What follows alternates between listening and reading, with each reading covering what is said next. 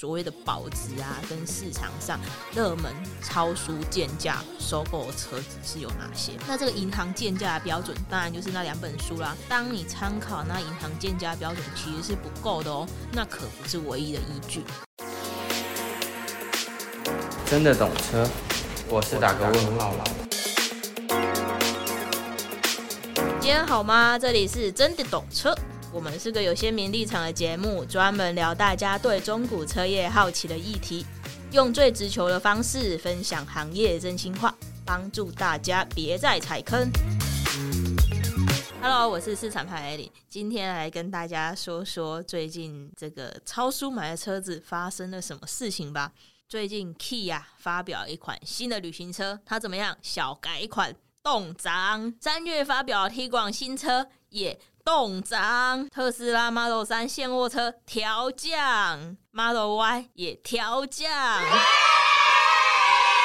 对啊，大家有注意到这个新闻吗？那我们今天来聊聊过去啊三四年收购中古车的起起落落，到底什么是超叔收购的车子呢？大家应该很好奇吧？那我们现在就先简单的来讲一下，要怎么评估车子是不是要给梁静茹的勇气超叔收购呢？第一点。所谓的这个书啊，就是我们在第二集有介绍到那一个两本书《天书与权威》。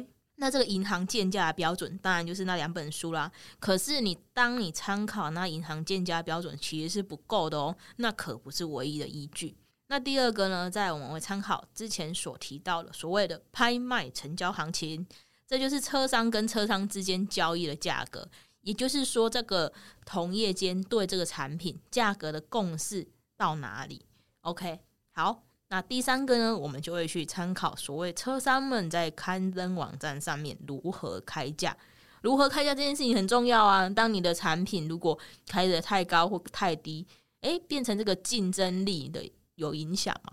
你如果开得太高价，你就会在这个市场上没有办法有跟人家有竞争力。那你开的高价后面的原因是什么呢？当然就是你的成本比较高嘛。或者是说你想要有多一点的利润，所以为了要维持你在这个市场上的竞争力呢，先参考同业有这个车子的车商怎么开价也是非常重要的哦。OK，所以要确认到你想要做银行超贱价收购的事情，你必须要先去确认这三种的成交行情，你才可以把风险降得最低嘛。那现在我们就先来盘点一下所谓的保值啊，跟市场上。热门超书贱价收购车子是有哪些？那第一款啊，我想要跟大家分享的是 Swift。OK，Swift 这台车呢，从之前太子汽车还是国产时期的时候啊，一直到二零一二年左右，所谓有进口版本的出现，不论它是一般的 Swift 还是所谓的 Swift Sport，外形或者是说动力，在同等级同价格区间。诶，他根本没有对手，这你同不同意啊？毕竟他那么一台小小的车子这么炫，那又有所谓的运动版本，那有运动版本呢，马力上、操控上也都挺好的，有一种开方卡的感觉。诶，这个在同级车目前好像真的没有对手，诶，让它成为多年来保值车款，而且还历久不衰。直到二零一七年，你推出了什么隐藏式门把，应该是第三代 Swift 啊。还是一样很好看，虽然跟以前长得完全不一样了，但是各位啊，你注意一下，这时候车厂的神操作又来了，这个真的是不得不佩服他们。二零一七年到二零二零年之间呢、其实只有纯油版本的 Swift 或者是 Swift Sport。那其实在这个年份的 Swift，这两台 Swift，它它的变速箱跟在它的引擎都不太一样。那像变速箱一台就是 CVT。一台就是所谓的应该是六速吧，那另一个呢是三缸，另一个呢是四缸，所以它它排气量也不太一样，马力当然也有差啦。那当然，因为它是一台那么小的车，我记得也不到一千公斤哦，然后又有这么大的马力，我真的是一冲就出去了。甚至啊，到最后 Swift Sport 直接变成手排限定哦，这个我真的是有够捶心肝。因为其实我私心真的一直一直很喜欢这台车，不论从它国产那一个时期的样子，还是到它现在第三代的样子，甚至是它三代改款变成全车系都是油电的样子，我都好喜欢哦。那只是呢，他们又把产品变得更 niche 了。那对于啊，Suzuki 这间车厂，其实我是非常非常佩服的。重点啊，它不是用了多么高级也多么豪华的高科技，是他每次只要一推出车子啊，几乎都能轰动车市，他可以在车市的历史上留下一笔。那我细数一下，像你看，很之前的 Sorio，Sorio 直到现在啊，还是在市场上有流通。那如果说你少市场上少掉一台，就少一台了。诶，那这样的状况下，这个车子可能还有十来万的价值在做成交，这样这是不是说这一间车厂真的真的很厉害呢？那当然就是我们刚刚所到提到的 Swift 嘛，Swift 这台车子从国产到现在还是一样在价格上面居高不下。想想它新车价才多少钱？那它开了几年之后，居然还可以有很棒的价格，那它回去算折旧，它一年的折旧又是多少钱呢？所以你说这台车是不是真的很神？那当然了，我们就不讲说这个热门到不行的 Jimny，那几乎就是超定价来卖。我记得它第一批 Jimny 在初期开卖的时候，好像是七十几万就可以买到的车子啊，它就是一个等级嘛，七十几万买到的车子，你新车。我记得都可以买到买到九十几万，甚至你改装改得漂亮一点的，都有破百万的可能呢。所以，我对于 Suzuki 这间车厂的操作，不管他们是在某一个产品时点点的收放，真的是收放自如，非常做得非常非常的好。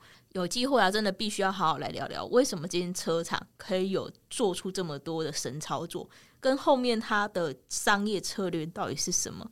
那当然了，在这边也可以来征求一下 Suzuki 的业务来上节目喽。好，那当然，第二台车啊，我想要来讲的是我自己也很喜欢的。哎、怎么这集好像都是在讲自己私心喜欢的车子呢？当然就是特斯拉 Model 3了。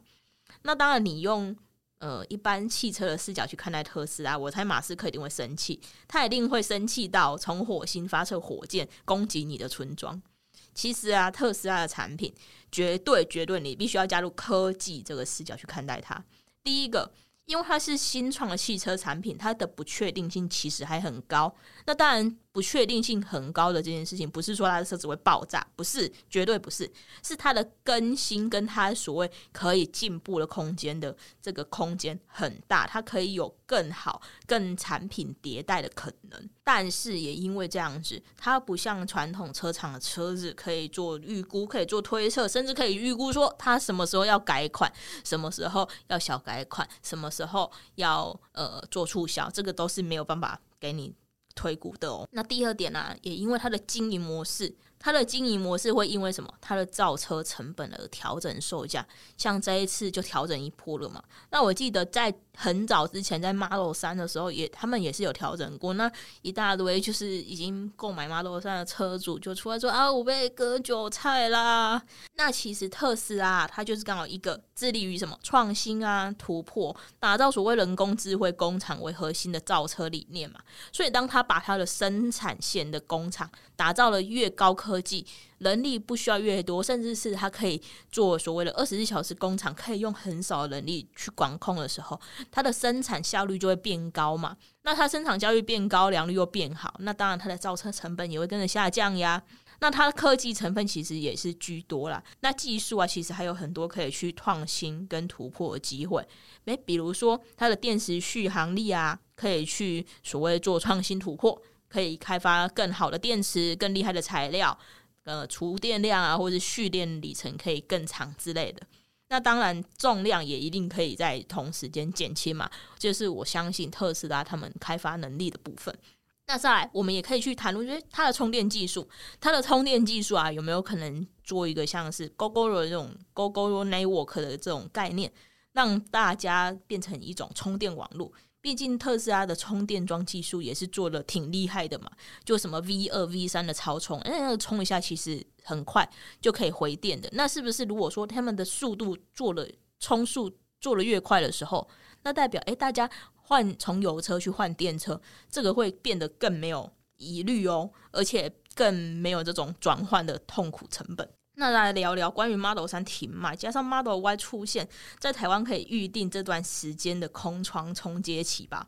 那聊聊 Model 3停卖，加上 Model Y 出现在台湾可预定的时候，但刚好这段时间就没有车子的衔接空窗期吧。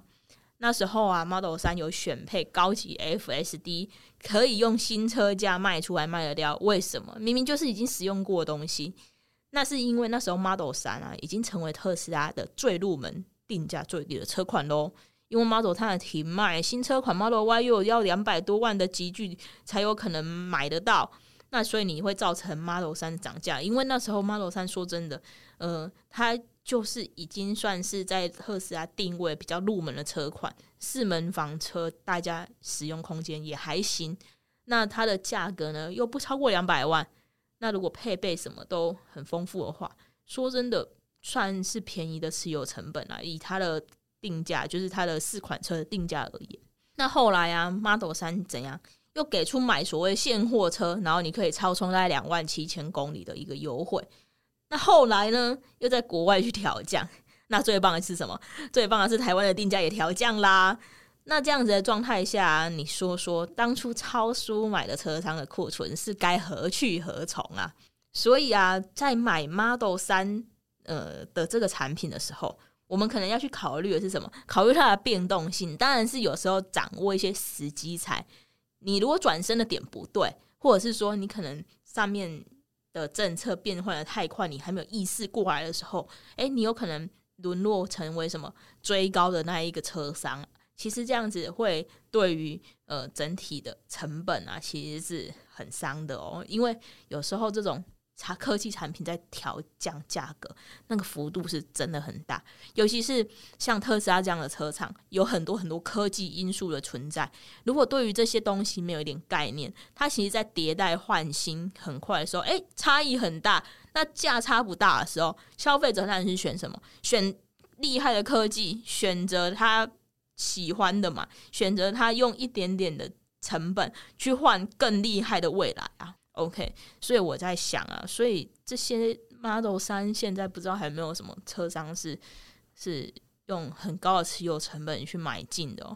那也许如果真的有喜欢这台车啦，也许就再等等吧，看有没有机会呢，可以买到比较合理价格的 Model 三喽。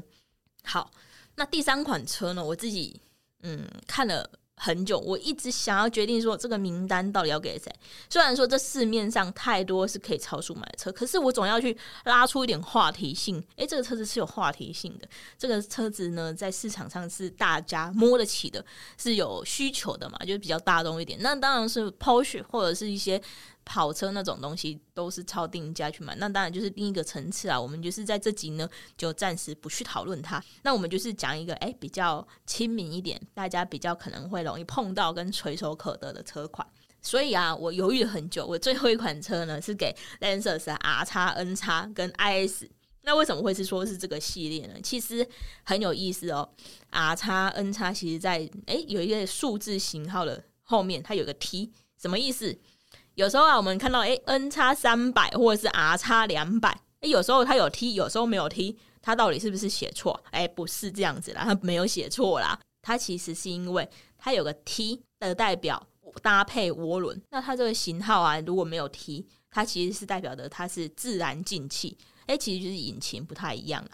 那其实只要有 T 的车款呢，啊，一定都会有一个数字后面一定会有加一个小 T，所以。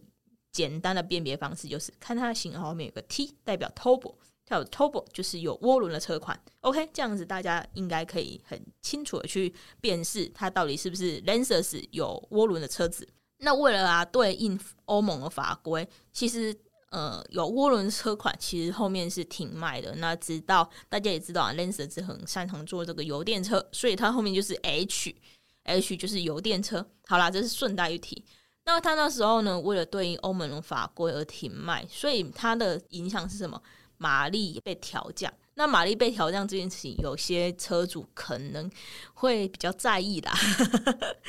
那其实，在 N 叉或 R 叉这个车系跟 IS 车系都是如此，就是因为啊，它为了要所谓的调降这个马力跟符合欧盟法规呢，而把他们的 Turbo 这个系列就给它拿掉了。那好，我。其实我还是最想讲的是 IS 这台车。这台车啊，我觉得我必须要讲一下为什么。因为它其实是属于日系车款目前唯一一台的后驱车。对哦，是后驱。那它其实它的什么？它的动力跟后驱这个这个条件就是它的关键。哎呀，但是我也必须讲，买这样子的车子啊，你如果诶会在意后驱，会在意所谓的呃动力，那你一定一定还会知道一件事情，就是买他们车子一定要怎样？F Sport，F Sport 就代表什么？你有一些很炫的外观哦，很炫的 logo，还有很炫的方向盘。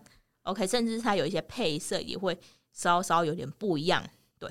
所以你一定要记得哦，如果你会喜欢这种动感，然后有所谓的外形啊，然后有那种炫的感觉，记得买上了这个车子，一定要加上 F Sport 这个型号，才是买对车子啦。那其实你只要有 F Sport 这个东西呢，你的整体外观会帅很多。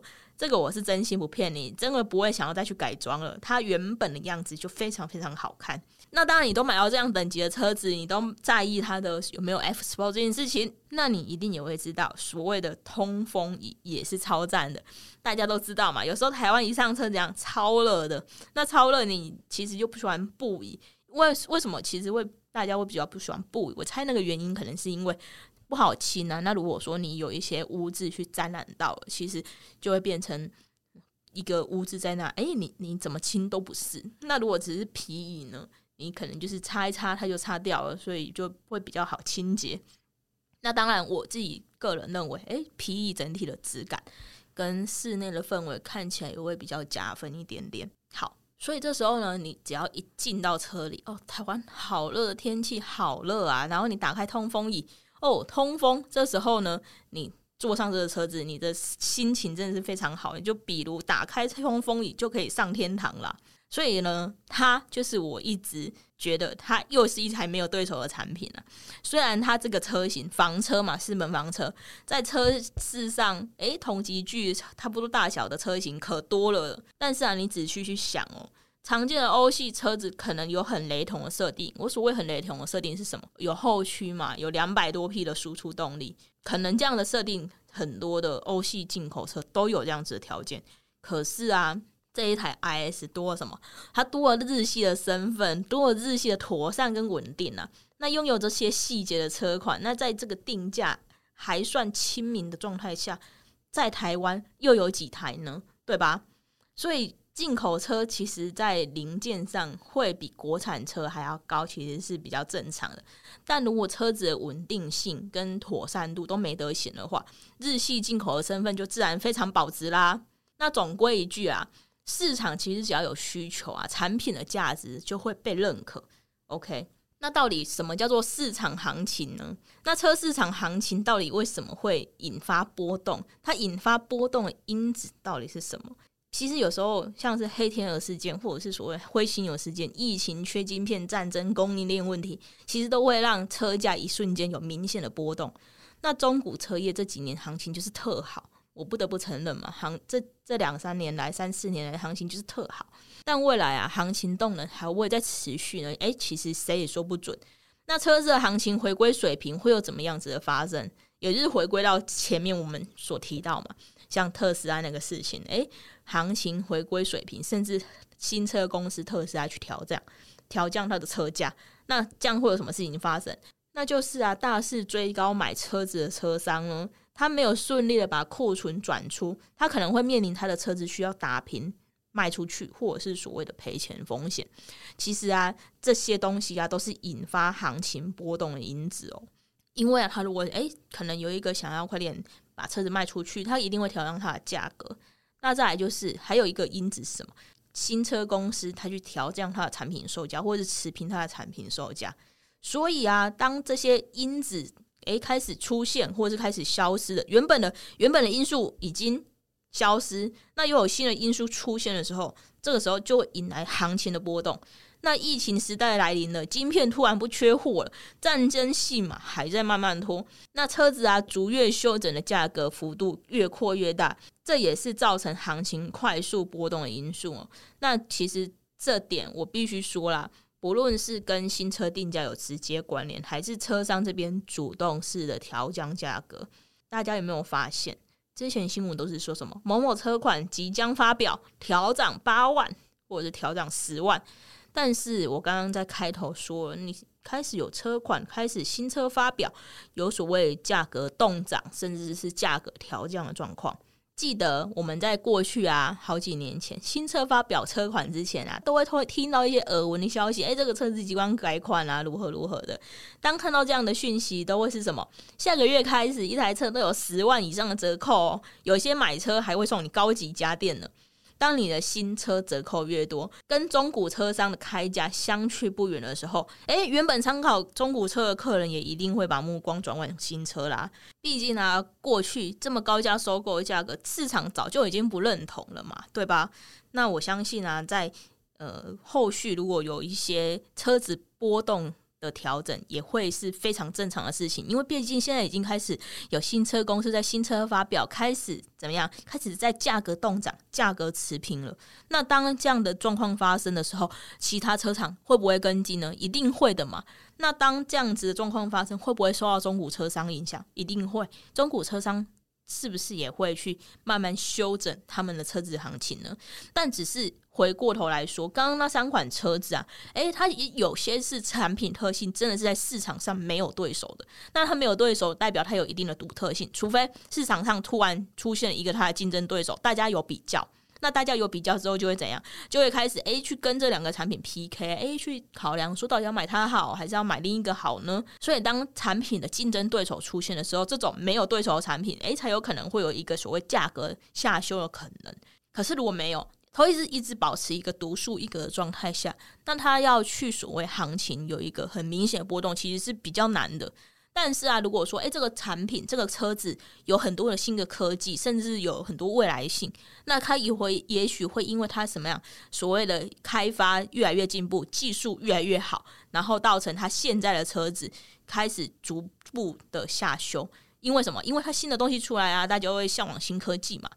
好了，那今天就先跟大家分享到这里。因为有时候啊，这种行情的东西真的是谁也说不准。只是因为这三款车子啊，实在是太经典，这个每次都是讲起来都有很多很多的即视感，跟所谓的现在进行式正在发生哦。所以啊，我们有时候去买车的时候啊，诶，有时候我们去看到保值的车款的时候，其实也不用觉得它可能有很多的杀价空间，因为它在市场上的需求就是这样子。那它产品特性有的时候呢，自然它波动的幅度就不会大。那这些产品呢，当车商在做收购的时候呢，也会有一定的水准啊。那当然就是所谓的俗话说的“超书收”嘛。好啦好啦，那今天就先这样子啊，那就跟大家先分享到这里。如果大家还有想要了解一些议题啊，或者是想要知道这个车市上正在发生什么事情，欢迎在 IG 上面私讯我们小盒子。拜啦！我们会用市场派的视角持续分享，也邀请你到 Apple Podcast 或 Spotify 给我们好评，让我们更有动力。也可以到 IG 搜寻真的懂车，一起交流，一起懂车。还想听什么内容？欢迎留言让我们知道。拜喽！